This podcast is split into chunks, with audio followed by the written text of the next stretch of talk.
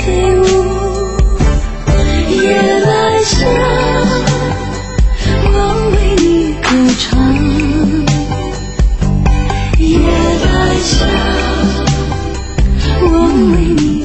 知道这首歌是由这个林忆莲呃林忆莲唱的《夜来香》。对，有一点改编哦，但是呢，其实最先唱，你知道是谁？我知道，待会我会介绍。好，那就好，我不给你破梗。好，那为什么我会播他的？也就是因为我不想破梗。嗯好，首先呢，《夜来香》这一首作曲者呢是李景光，那他是在一九四四年的时候创作的，李李景光是那个中式的吗？呃，不是，是另外一位。哦对哦，那他在一九四四年六月，我一开始也以为，但是想到一九四四年不对，不一样 啊。他呢，他本身呢，这一位李景光先生跟他的哥哥呢，嗯在那个年代，夜上海的年代，有大量的创作歌曲。嗯，那他这首歌是因为他们那个时候在徐家百代公司为京剧灌录唱片的时候，他们其实就是做这样的工作。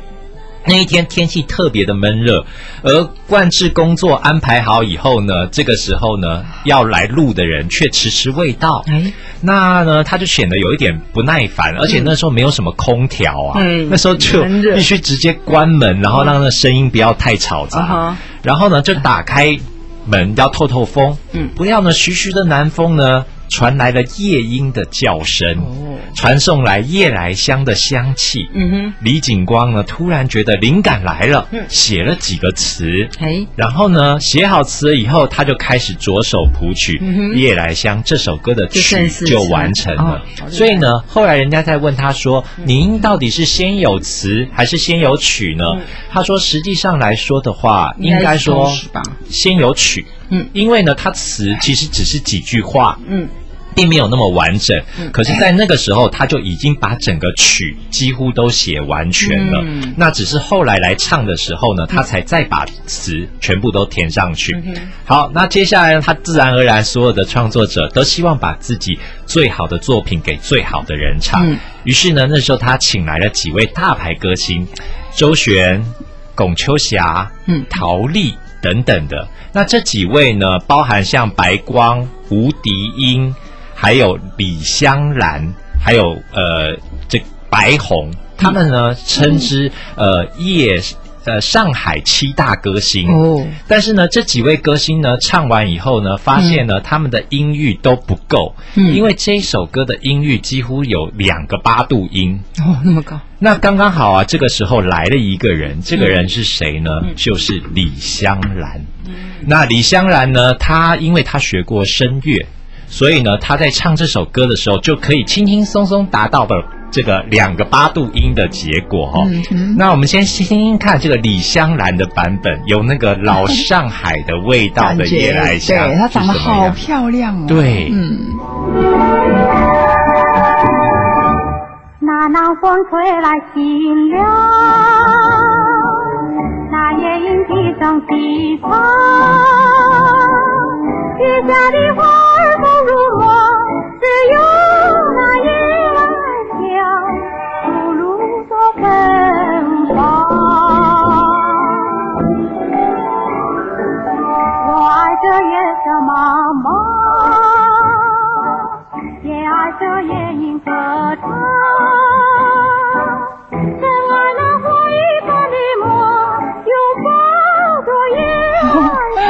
真的有那个年代的感觉，对蛮特别的。没错，呃，这个李香兰的故事，我觉得现在就多做一点琢磨了。嗯因为李香兰她诞生于我们东北那边，但是呢，她其实是一位日本人。是但是呢，很少人知道，因为那个时候她其实出生的时候就已经在中国了。嗯哼，然后后来呢，她在未满洲国的嗯电影圈里面拍摄电影。那个时候她还才来过台湾，在一九四零年的时候，她拍了一部电影叫做《支那之夜》。哦在一九四一年的十一月，他来到台湾做巡回公演。嗯哦那不晓得秋花，哎，秋花姐那个时候有没有印象？还没出生还没出生呢，好吧？那可能要问我们更长辈的人，嗯因为他说哦，那个时候啊，他的处处挂起了叫做“世纪宠儿李香兰来台”的广告标语。然后我还有看那个时候的历史照片，嗯真的是哇，人山人海啊！一九四几年一九四一年啊，我还没出生。然后那个时候哦，在大世界馆公演五天，每天啊，大家都像冲破铁门一样，嗯就只为了看这中间他会站台表演的三十分钟随哦随。便登盘。那当然，这个未满洲国的电影是有原因的，都是为了要嗯让日本可以侵华，可以做一些文化的教育。嗯所以呢，它里面的内容呢，其实是有一点点呃崇洋媚外的味道。嗯所以在事后呢，后来在访问李香兰的时候，李香兰说她年轻不懂事，所以拍了这样的一部片，深感抱歉，因为在里面她觉得不是很好，对中国人不是很好啦。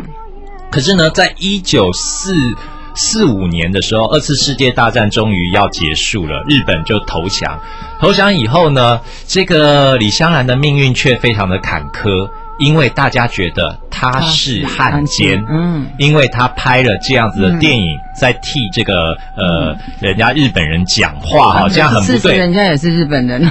但是他讲做了汉奸，嗯汉奸就是你是中国人，却帮日本讲话，嗯所以那个时候李香兰就说出了他的身世之谜：嗯我其实是日本人。嗯那所以呢他就被驱逐出境了他就驱逐回日本。嗯可是呢，这首歌呢却因此就消失了，因为他在一九四四年发行，一九四五年日本打输了以后呢。他的这一首歌跟另外一首《何日君再来》嗯。都被列为禁歌，他们觉得这些歌是靡靡之音，嗯好、只会让我们这个反共抗俄的心心呃对，没有那个那个动力，所以就被禁掉了。那后来呢？李香兰就到了日本，回去日本啊。我觉得李呃李香兰她的这个人生呢，其实是非常的丰富的，所以大家可以听听看那个呃张学友有一首歌叫《李香兰》，嗯那一首歌是一部呃日本跟香港合作的一部连续剧，叫做《再见李香兰》，就在讲她的一生。嗯因为李香兰她最后她在讲有一句话说：“我自从我懂事以来，对于两国之间的战争一直觉得很痛苦。”绝对不要再有战争，嗯是我唯一的信念。那李香兰在去年的时候也过往生了，嗯而且她在他在的话，应该差不多九十几岁了，九十几岁。嗯，而且呢，他其实他后来回到日本以后，一直都在替慰安妇还有那个哦日本侵华的东西嗯。在努力的、呃，在做一些证明啊，对或者是帮忙。对，然后他甚至像那个时候要呃日本政府要去靖国神社参拜的时候，他也说不要，因为这会挑起中国人的伤痛。哦。那后来呢，这个首歌就沉默了。那一直到了一九七八年的时候，邓丽君，嗯她收录了《夜来香》跟《何日君再来分别收录在《无情荒地有晴天》跟《一封情书》这两张专辑里面。嗯那这个专辑呢，也是一样，我觉得很坎坷，因为一推出之后呢，虽然很多的人喜欢哦，但是呢，却没有办法大卖。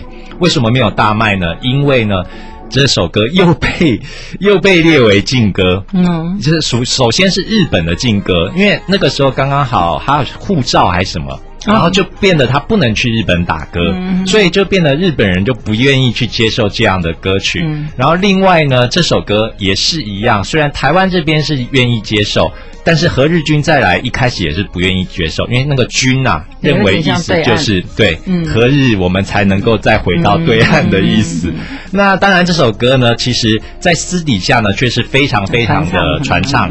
比方说，我现在要播一个是文根英，这是谁呢？这是一个韩国歌者的韩国版。其实这个版本非常非常多。现在调查发现呢，《夜来香》这一首歌，全世界大概有八十几个的国家不同的版本。对，那我们先听一小段这个韩文的版本是怎啊么，样？韩文的对哦，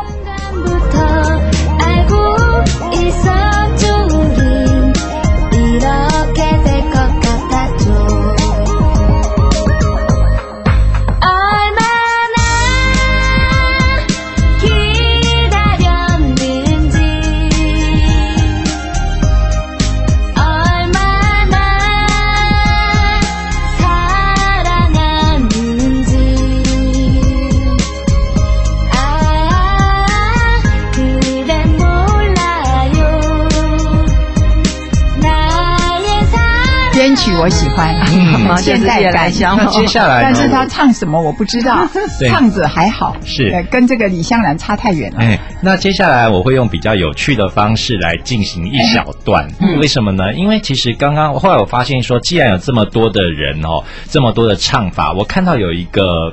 对这个《夜来香》呃下评语的一个乐评人，他说呢，《夜来香》这首歌非常的有趣，因为它本身呢只是在形容一个夜景，嗯嗯，然后呢，在也没什么爱情啊，什么东西，但是呢，每个人在唱这首歌的时候，好像都赋予了它特殊的生命。比方说，凤飞飞，他觉得是放在夜这个里面，让你觉得《夜来香》这一首歌就是在夜晚当中很舒服的听的这一首歌，而荣飘飘呢，放在的是花香上面，嗯好像是呃在那边闻到了那一股香气，嗯然后还有像费玉清。虽然说他唱的方法呢非常中规中矩，可是呢却好像又风姿摇曳哦。所以现在我就想说，连续播播看几个哦，大家听听看不一样的风格。哇，一个夜来香可以这么多人唱，呃，来，现在是凤飞飞的，歌唱，夜来香，我为你思量，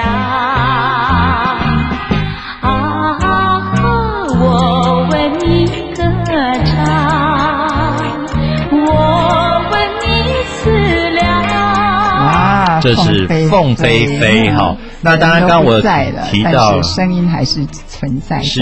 嗯，那再来呢，我就讲到这个龙飘飘。啊，龙飘飘也对，唱了，它就是我觉得有一点台湾味，那夜莺啼声齐唱，写下的花儿不如梦，只有那夜来香吐露着芬芳。我爱这夜色茫茫，也爱这夜莺歌唱，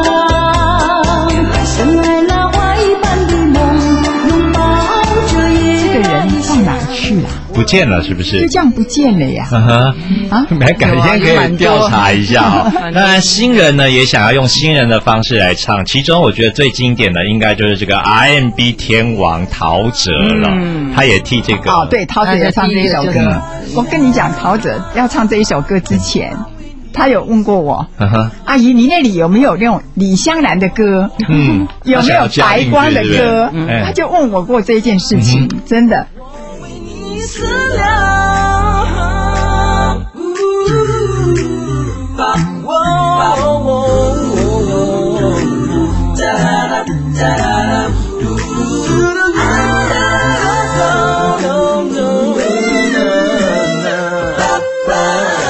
跳舞，完全不一样的感觉了哈。但是呢，我自己其实最喜欢的版本是广东版本的。哦，那林子祥唱的哦，当然他的歌词比较不一样啊，他是由这个黄沾重新写的一首歌曲。可是我觉得林子祥搭这个编曲呢，感觉很有味道。那我们也是听一小段。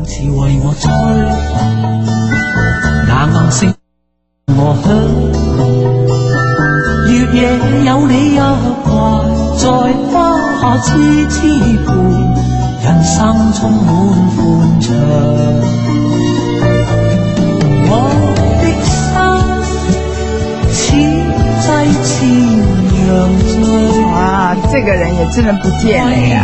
是不是还跟叶倩文在一起呢？这就不晓得了哦。这首歌可能因为我小的时候看过这部电影吧，我是没什么印象了，叫做《鬼马智多星》。嗯那可能是因为这个原因，所以对这首歌特别喜欢。那另外呢，最后我要播的这个人一定要提了，就是邓丽君，因为邓丽君把这首歌呢传再重新的对，传遍了东南亚，然后包含了日本。那虽然呢，那个李香兰回到日本之后呢，有重新日录呃日文版的《夜来香》，但是现在呢，大家比较红的、比较注意的，反而是邓丽君因为邓丽君后来她的护照的问题解决以后，她回到了日本的 NHK，在那个时候她做了一个小型演唱会的你说李香兰还是邓丽君邓丽君？对她做了一个小型的演唱会，然后她就把这个《夜来香》的中文版在那时候唱了，然后大家就觉得超好听。嗯然后后来呢，这个邓丽君在多年之后也有唱日文版，嗯而在最后呢，他要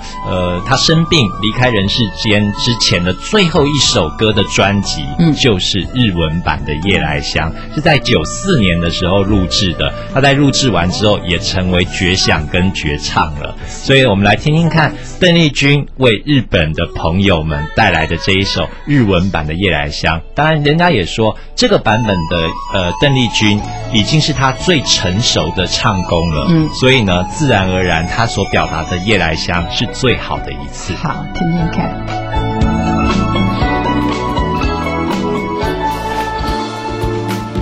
哀れ春風に嘆くぐいすよ